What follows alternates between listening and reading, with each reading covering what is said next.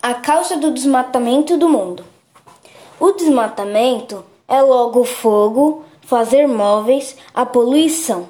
São estas coisas que acabam com a natureza, pelo fato de fazer mal às árvores e aos animais, porque precisam, porque precisamos das árvores para sobreviver.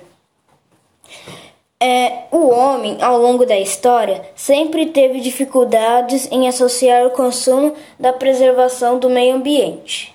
Já isso, as, a gente precisa das árvores para sobreviver, pelo dinheiro, para fazer móveis, mas também não se pode abusar delas. Algumas coisas podem fazer plásticos para não desgastar e não fazer muito desmatamento às árvores.